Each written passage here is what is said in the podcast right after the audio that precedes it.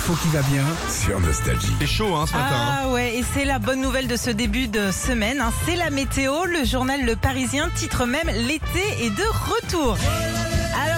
Il va y avoir encore quelques nuages, quelques pluies euh, bah, dans le nord-ouest aujourd'hui, mais après c'est grand ciel bleu pour tout le monde. Et puis niveau température, on va être pas mal quand même. Aujourd'hui, il fera 20 degrés à Lille, 23 à Paris, Brest et Caen, 26 à Tours, Strasbourg et Marseille, et jusqu'à 30 degrés attendus du côté de Toulouse et du bassin d'Arcachon. Oh, il fait jamais chaud là-bas en plus, ça va les changer.